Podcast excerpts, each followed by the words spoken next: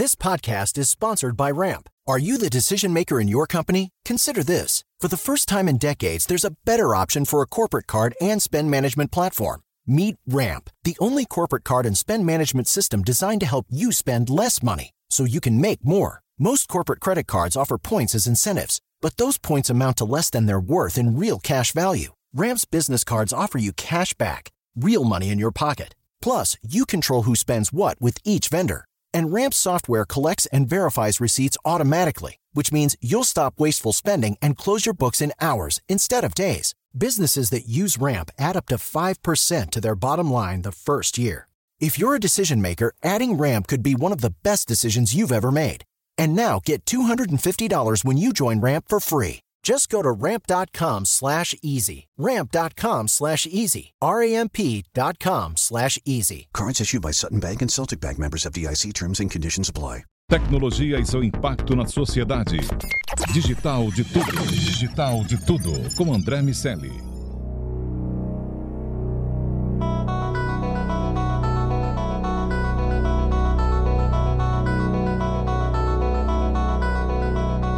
Salve, salve, habitantes da sociedade digital, sejam muito bem-vindos. Eu sou André Miceli e esse é o Digital de Tudo, seu podcast de tecnologia e negócios.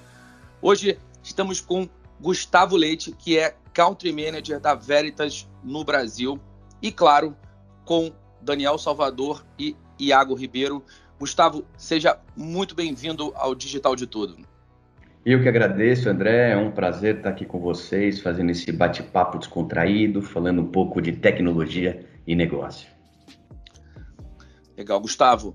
Para a gente começar, apesar da Veritas é, ser uma empresa tradicional e conhecida para os techs aqui na Jovem Pan, o nosso público não é necessariamente tão nerd quanto nós aqui no DDT. Então, eu queria te pedir para fazer um resumão da empresa, a história e aonde vocês estão hoje. A, Veritas é uma empresa aí de 30 anos de mercado, já há 20 anos com presença no Brasil, uh, e o nosso foco de atuação está em proteção de dados. Então, como que a gente tem apoiado as empresas através de uma plataforma de serviços, no sentido de garantir alta disponibilidade de serviços, uh, a integridade dos dados, ajudando e planejando em conjunto migrações para a nuvem. Basicamente, somos especialistas em informação. A gente entende que hoje, dentro das empresas, os dados é a grande riqueza de cada uma das organizações e o nosso papel é mantê-los disponíveis, íntegros e seguros uh, durante essa jornada. Agora, uh, olhando ali para as três áreas de atuação que vocês se posicionam com disponibilidade, proteção e insights. Eu fiquei curioso ah, sobre, especialmente sobre a área de insights. Disponibilidade e proteção são, são assuntos já tradicionalmente mais ligados à marca, à marca Veritas, processo de, de virtualização, de otimização de armazenamento, de continuidade de negócios, todo toda o mundo de missão crítica. Mas insights, eu confesso que foi uma novidade para mim. Ah, me, me, explica um pouco do, de como funciona a área de insights e para quem vocês dão esses insights? Qual o público dos insights gerados pelas soluções da Vendas? É, como você me colocou, a nossa plataforma de serviço, de gerenciamento de serviços, uh, de dados, uh, ela sustenta baseada em, em, um tripé. Alta disponibilidade, alta disponibilidade de serviço, é muito claro, proteção, uh, garantir a proteção dos dados dos nossos clientes e insights. Insights, definitivamente, dentro das áreas de atuação, é a que mais tem chamado a atenção do mercado. Insights está ligado em trazer informação que muitas vezes nossos clientes não têm. Né? vou te dar um exemplo, André. Uh, talvez a gente possa até explorar um pouco mais.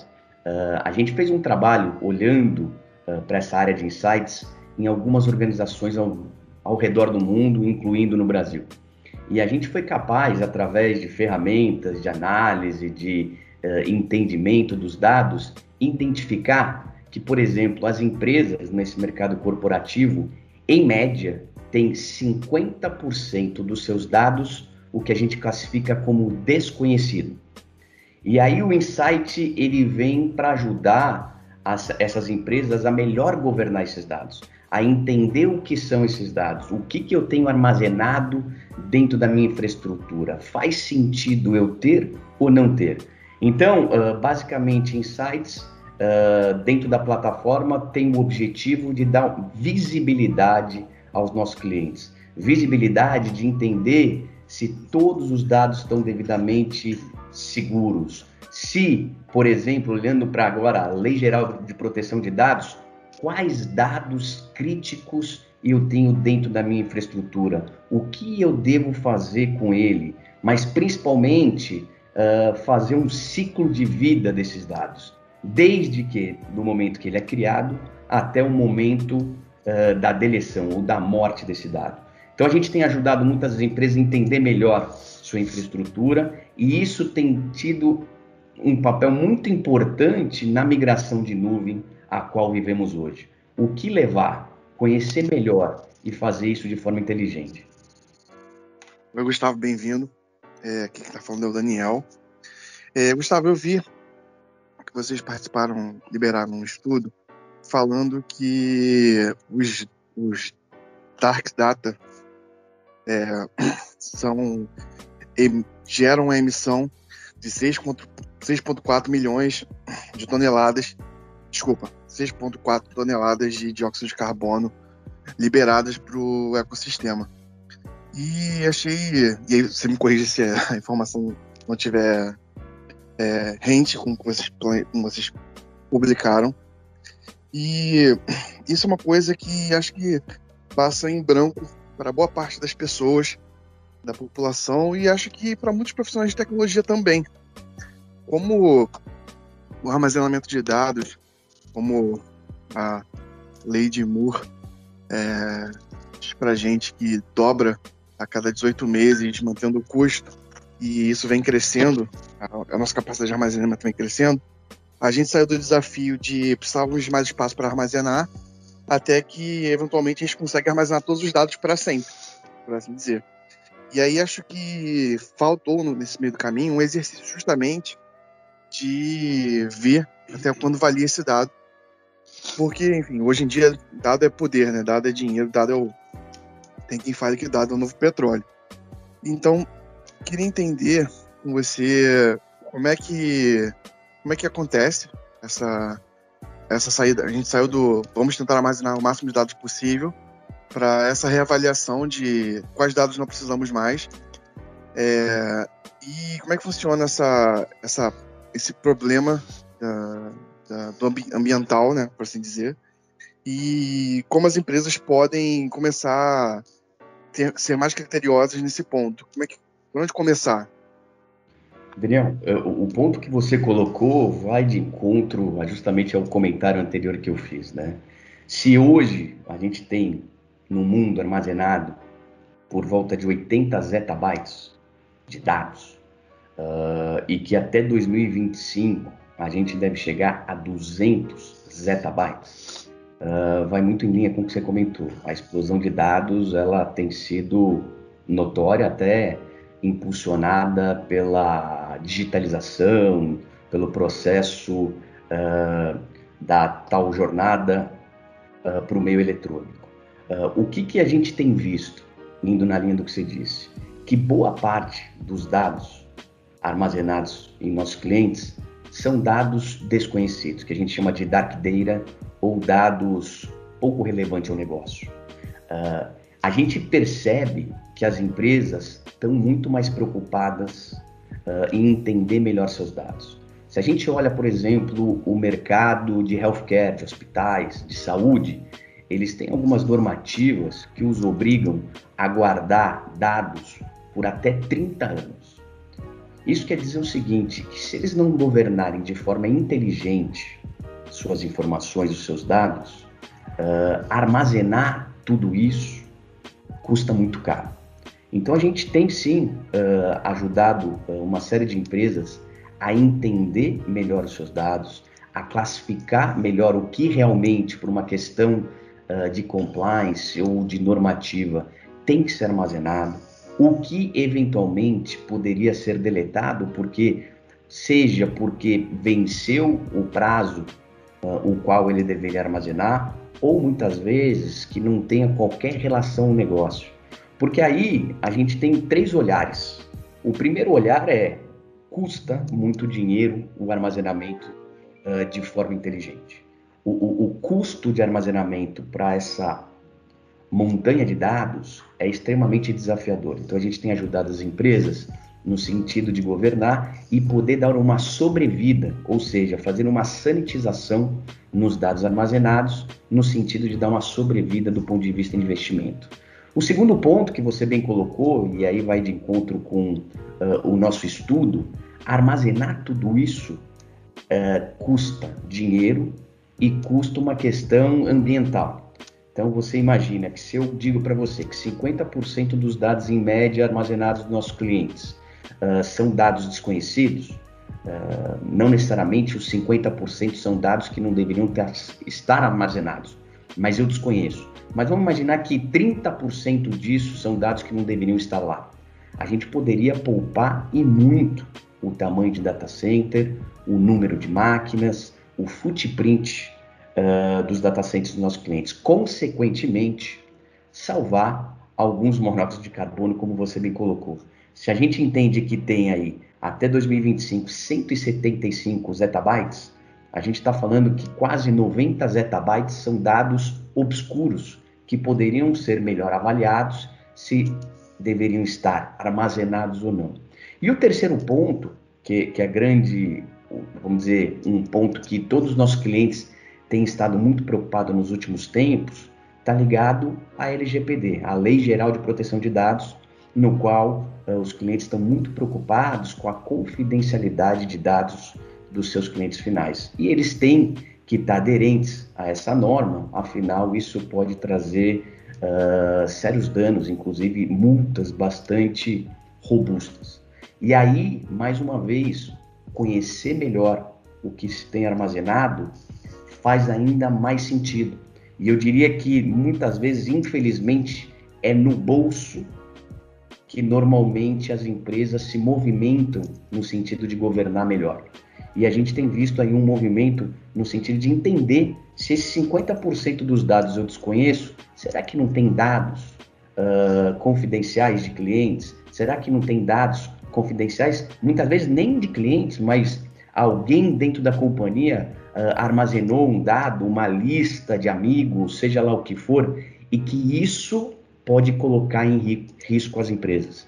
Então a gente tem visto um olhar bem diferente das empresas, muito mais preocupadas em governar os seus dados e, consequentemente, salvar dinheiro de armazenamento, ajudar do ponto de vista ambiental e, por que não, estar mais aderente a normativas como LGPD. Agora, Gustavo, a gente provavelmente, né, vai corroborar com a sua fala, está tendo uma segunda fase agora de analisar tudo que foi construído de tecnologia até aqui e justamente começar a revisar os caminhos, né? A gente tem, por exemplo, agora no, na Netflix já faz um tempinho é, o dilema das redes, que começa a falar sobre é, as responsabilidades das plataformas e tudo mais. É, e a gente também tem, né, nas empresas de tecnologia, elas, elas, elas vão criando suas próprias regras e depois de um tempo a gente vai observando os impactos disso. E aí, com, com toda essa questão de dados, de segurança, de LGPD, a gente vê é, a legislação correndo atrás dessa conversa para entrar nesse, nesse diálogo, né? É, mas cada vez mais a gente vê é, fica se perguntando né, de quem é essa responsabilidade, de quem é a responsabilidade pelos vazamentos, de quem é a responsabilidade pelas tomadas de decisão erradas na tecnologia. Eu queria entender qual é a sua visão sobre esse cenário. É, hoje, né, Iago, o que a gente tem percebido é que muitas vezes, até se a gente olhar especificamente LGPD, o LGPD ele está criando o Data Officer, né? que é uma pessoa desconectada diretamente do CEO, que tem como objetivo responder pela empresa no sentido de garantir a confidencialidade dos dados. O objetivo disso é justamente uma isenção, uma isenção ao negócio. Alguém que responde uh, pessoalmente uh, por, por essas questões que, que vai ser responsável em olhar para dentro das organizações uh, no sentido de educar melhor esses funcionários, no sentido de criar processos muito bem estruturados de avaliações, de como tratar melhor esses dados. E no terceiro ponto, porque não a tecnologia auxiliando esse novo C-Level no sentido de garantir quanto educado o time está, quanto os processos estão uh, sendo seguidos. Né? A gente tem percebido cada vez mais as empresas criando, uh, vamos dizer, quase que trabalhando como hackers do bem, onde elas mandam phishings, onde elas mandam dados sigilosos para justamente entender como que seus funcionários reagem a essas iniciativas. E eu tenho percebido, acompanhado alguns desses clientes, que uh, alguns estão bem maduros, então menos de 5, 7% caem em situações desse tipo, mas a gente ainda vê muita empresa pouco madura e que está trabalhando muito forte a questão da educação. Definitivamente, eu acho que o, o, o grande desafio que a gente tem nesse momento é a educação do usuário. Porque é inevitável, em função de todo o momento que a gente vive, que a gente, as empresas dependerão ainda mais dos usuários. Né? A partir do momento que os usuários estão fora do perímetro, ou seja, trabalhando de suas casas, uh, tendo acesso ao sistema da sua casa, do seu computador, uh, exige muito mais uma disciplina e uma educação para garantir a continuidade dos negócios. Então, concordo com que as empresas estão se reestruturando, muito, muitas delas uh, era totalmente avesso a esse mundo, vamos dizer, remoto, mas não tiveram opção e tiveram que se adaptar. Muitas delas uh, fizeram essa mudança de forma rápida, até para poder continuar operando, mas a gente tem percebido que muitas delas estão agora o que adaptando um pouco mais esse modelo, porque já perceberam que isso é algo de longo prazo, ou seja, não a pandemia, mas uh, essa para o trabalho remoto, e estão se readaptando, estão criando novas formas de trabalho, como garantir uh, a continuidade do negócio de uma forma segura num momento ou num mundo tão inseguro que vivemos. E tão incerto, né, Gustavo? Tão, tão cambiando a cada segundo, né?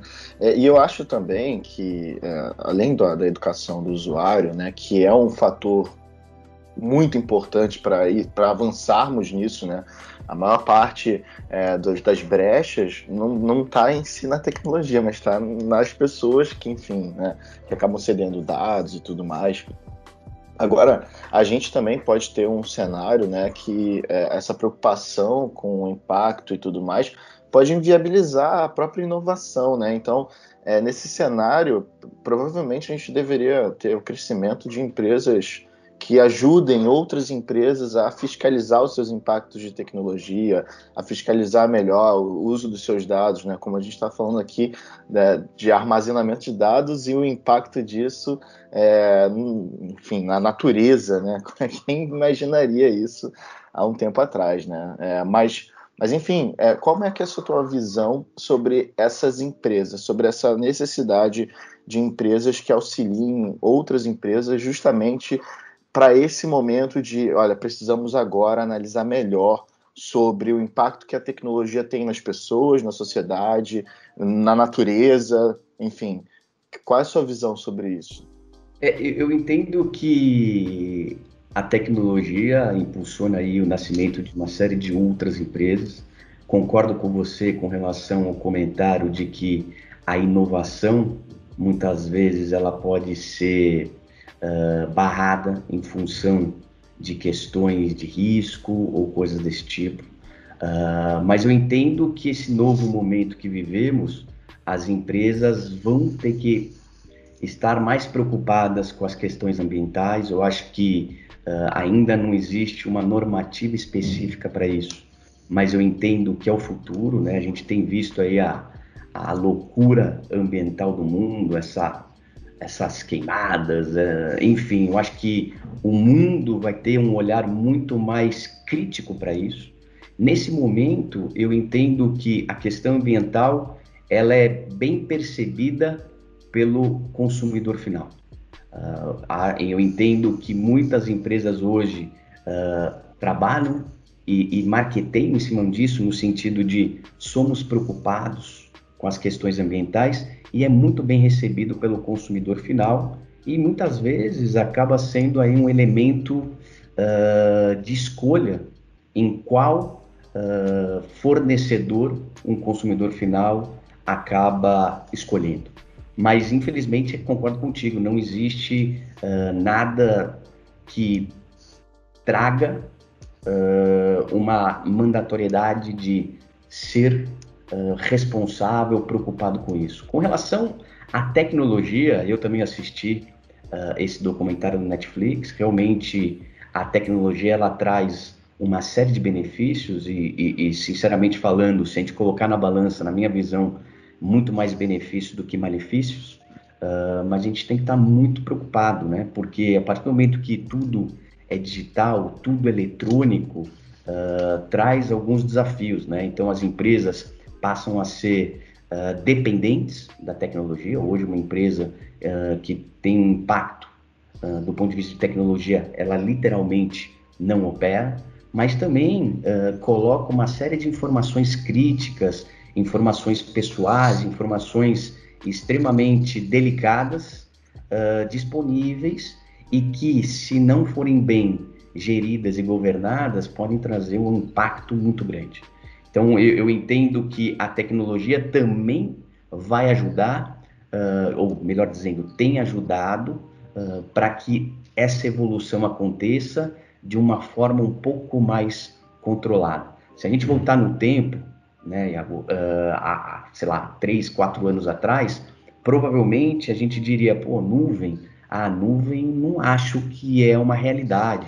Uh, se a gente voltar a 10 anos atrás, VoIP, não, VoIP eu acho que não vai pegar. Mas foram tecnologias que foram evoluindo, empresas foram criando uh, mecanismos de controle, de segurança, de governança uh, para atender aos interesses das companhias. E hoje é uma realidade nuvem, é uma realidade VoIP há muito tempo. Uh, então eu, eu, eu acabo colocando que a tecnologia acaba também evoluindo no sentido de apoiar uh, essas disrupções, essas mudanças uh, de estratégia tecnológicas. Agora, a tecnologia muda quando a maturidade das empresas avança também. Quando essa maturidade chega, as empresas conseguem perceber o valor de muitas dessas tecnologias que até então eram especulações e, e, e aí, ao adotarem de maneira correta, e quando é, essa adoção começa, entra toda a questão de educação que, fa que falamos há pouco, a, a, a, gente vê de fato tecnologia gerando valor para os negócios e, em última instância, para a sociedade também.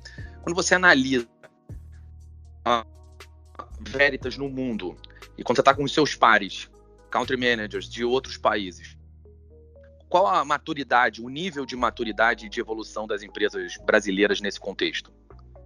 Eu diria o seguinte, André, se a gente olhar, uh, eu por ser uma empresa americana, eu tenho sempre um olhar uh, para os Estados Unidos, né? Em média, o Brasil, quando a gente pensa em maturidade de tecnologia, a gente vai estar tá aí por volta de um ano para trás. Então eu, eu brinco que quando eu olho para os Estados Unidos uh, e eu vejo uma tendência hoje latente acontecendo lá, eu percebo que provavelmente isso estará de forma madura acontecendo no Brasil uh, em torno de um ano após isso.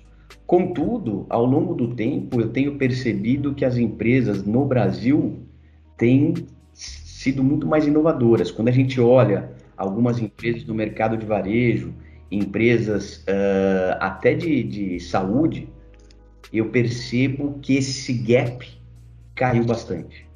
Eu diria que, por exemplo, a gente tem ajudado algumas empresas do ponto de vista de telemedicina. Quem aqui diria que você faria uma consulta online e acharia até de certa forma normal que agora é óbvio que a gente perde algumas questões clínicas, né? O tocar do médico, o olhar do médico, mas hoje já é uma realidade no Brasil, né? Então, hoje a telemedicina, ela já, se a gente olhar para os hospitais, boa parte deles já tem isso implementado, já tem mecanismos de controle.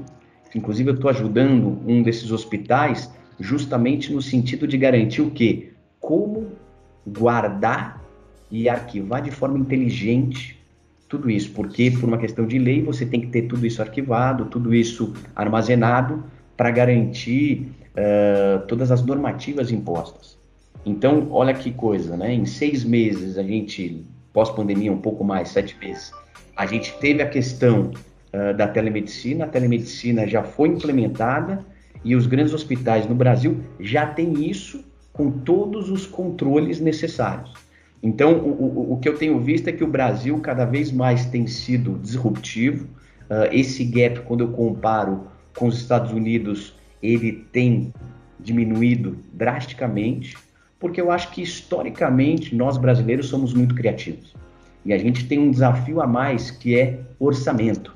Então, muitas vezes, o que o americano faria de uma forma muito mais planejada, muito mais criteriosa, a gente tem visto que no Brasil, por uma questão de uh, orçamento, desafios, até de infraestrutura básica, uh, a gente tem sido muito mais disruptivo e tem sido um early adopter, que a gente chama. Né? Então, a gente tem uh, optado por aderir a tecnologias que muitas vezes nem estão tão maduras, mas por uma questão, entre aspas, de sobrevivência, a gente dá sequência e implementa, obviamente garantindo todos os controles. Oi, Gustavo. É, a gente tem os assuntos aqui têm convergido na mesma direção e retomando aí que nós, todos nós falamos até, até agora sobre a importância da educação do usuário é, para esse processo. É, que só fazer outros apontamentos e encaminhar aí para a pergunta que acho interessante ver que transformação digital e aí as empresas foram compraram softwares, foram compraram hardware, mas não não fizeram a educação ou a cobrança da educação implementada devidamente para que a gente visse a transformação digital andar na velocidade que ela é falada. E LGPD, e a obrigatoriedade e as sanções têm feito as empresas se moverem muito mais nesse sentido de educar e cobrar é, os funcionários do que as outras frentes da transformação digital. Então acho curioso esse observar, né? Isso na verdade é uma percepção empírica pelas empresas que a, gente lida aqui na Infobase. É, mas é um, um primeiro ponto. O segundo ponto que eu acho legal também observar é pensar nas pessoas que vão entrar no futuro no mercado de trabalho. Assim como para o jovem que nasce hoje é inimaginável a vida sem tecnologia, é legal a LGPD, a educação estar tá entranhada nos colaboradores atuais, porque para os colaboradores novos que forem entrando a partir de agora, isso vai ser inerente, vai ser nativo. Então, é legal ter essa preocupação com dado desde a entrada na empresa. É, falando, voltando, direcionando para a pergunta, o, existe uma, uma, máxima de que o legislador está sempre atrás da tecnologia. E isso não é só no Brasil, né? Porque a tecnologia não pede licença e ela é de fato muito rápida. As revoluções acontecem muito rápidas. É, e com a LGPD não foi muito diferente. A gente teve críticas muito grandes à primeira versão da lei, porque gerava algumas anomalias. Por exemplo, a gente trabalha com alguns fundos de pensão. É, a lei dizia que esse cara tinha direito a esquecimento. Ele pode pedir para ter seus dados apagados. Mas a, a, outra, outra lei diz que esses caras podem ser auditados até sete anos. É, então, é muito. Tinha algumas contradições que precisavam ser encontradas. E, enfim, as alterações que a lei sofreu, acho que serviram para isso. Tinha algumas, algumas especulações sobre: ah, esse cara chega no hospital, eu, eu posso ou não posso puxar os dados dele? Porque é o dado de uma outra companhia, ou do plano de saúde. É, mas aos poucos foram sendo corrigidas. queria ouvir de você o que, que você é, o que você acha dessa lei que foi sancionada, a, a versão final?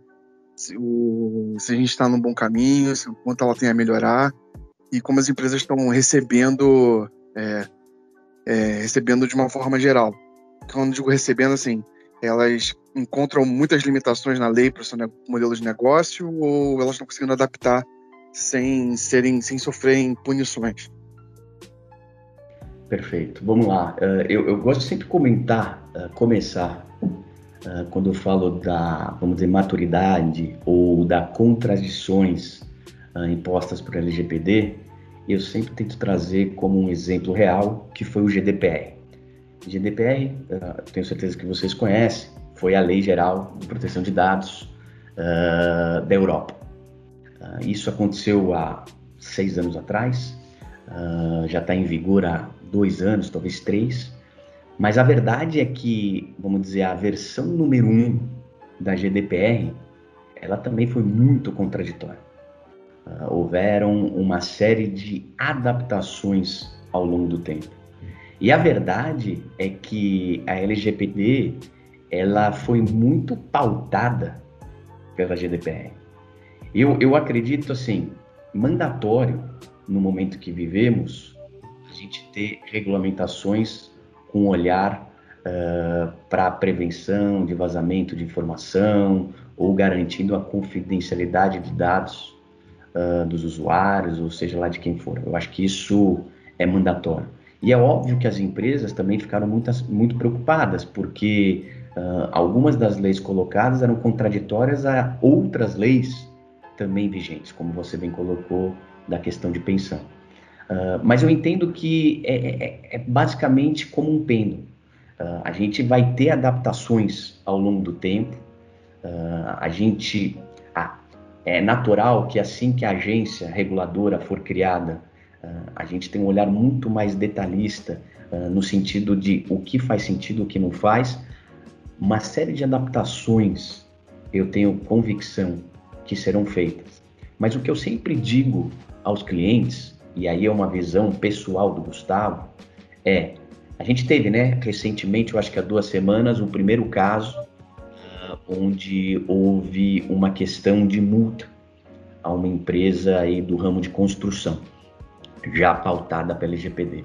Mas eu sempre digo aos clientes, em geral, que a agência nacional uh, que vai regular essas questões, ela vai ter um olhar muito menos crítico quando ela perceber que as empresas têm, têm feito a lição de casa. O que, que eu quero dizer com isso? Que têm educado seus funcionários, que têm os processos muito bem estabelecidos e, obviamente, que tenha tecnologias capazes de auxiliar. A verdade é que o desafio é enorme. As empresas têm uma preocupação do ponto de vista de orçamento gigantesca, porque realmente, uh, se fizer na íntegra, linha por linha, uh, não tem orçamento disponível nas corporações para atender 100% do que está escrito. Mas eu acredito que é um processo de evolução e que as empresas têm que começar a se estruturar, as empresas têm que seguir essa questão de educação, processo e tecnologia, e no momento que forem auditadas e o órgão que estiver auditando perceber que elas estão muito preocupadas, fazendo sua lição de casa, uh, não digo que estarão isentas de punições, mas eu tenho a convicção que serão punições muito mais brandas, porque existe também um entendimento das dificuldades de endereçar na íntegra o que está lá. Então, eu acho que é um processo de evolução, Daniel. Eu entendo que ainda Uh, a lei tem muito do que amadurecer. Você colocou lá o direito de ser esquecido. Acho que faz todo sentido uh, questionar isso, porque como que as empresas uh, devem garantir o direito de ser esquecido de um, de um fornecedor, de um consumidor final, se aquela informação é importante para os processos internos dela? Então, de novo, eu entendo que é uma evolução, tem muito que amadurecer, não foi diferente uh, da, da, GDPR na Europa. Uh, entendo que tão logo a agência nacional esteja uh, funcionando, esse processo de amadurecimento será acelerado e a gente vai chegar aí num, num meio termo muito mais factível do ponto de vista de as empresas estarem aderentes na integridade, na 100% da lei. É isso, meus amigos. Hora de desconectar. A gente ouviu Gustavo Leite, que é Country Manager da Veritas no Brasil. Papo muito esclarecedor sobre a infraestrutura que nos rodeia, sem que muitas vezes a gente se dê conta disso. Gustavo, muito obrigado pela tua participação aqui no DDT. Eu que agradeço, André, é um prazer. Obrigado, Daniel, Iago, um prazer estar aqui com vocês. Meus amigos, semana que vem nos vemos. Daniel Salvador, um abraço. Iago Ribeiro, até semana que vem. Até semana que vem com segurança digital, é, pensamento coletivo sobre tecnologia e também vendo lá a nossa rede social no Instagram, o Digital de Tudo, e no nosso site digitaldetudo.com.br, que tem links e outras coisas sobre esse episódio. É isso, lá no, no nosso site, links sobre a Veritas, a GDPR, a nuvem, a virtualização e muito mais. Semana que vem tem mais. Um abraço para você que nos ouve. Esse foi o Digital de Tudo. Tchau. Tchau, tchau. Tecnologia e seu impacto na sociedade. Digital de Tudo. Digital de Tudo. Com André Miscelli.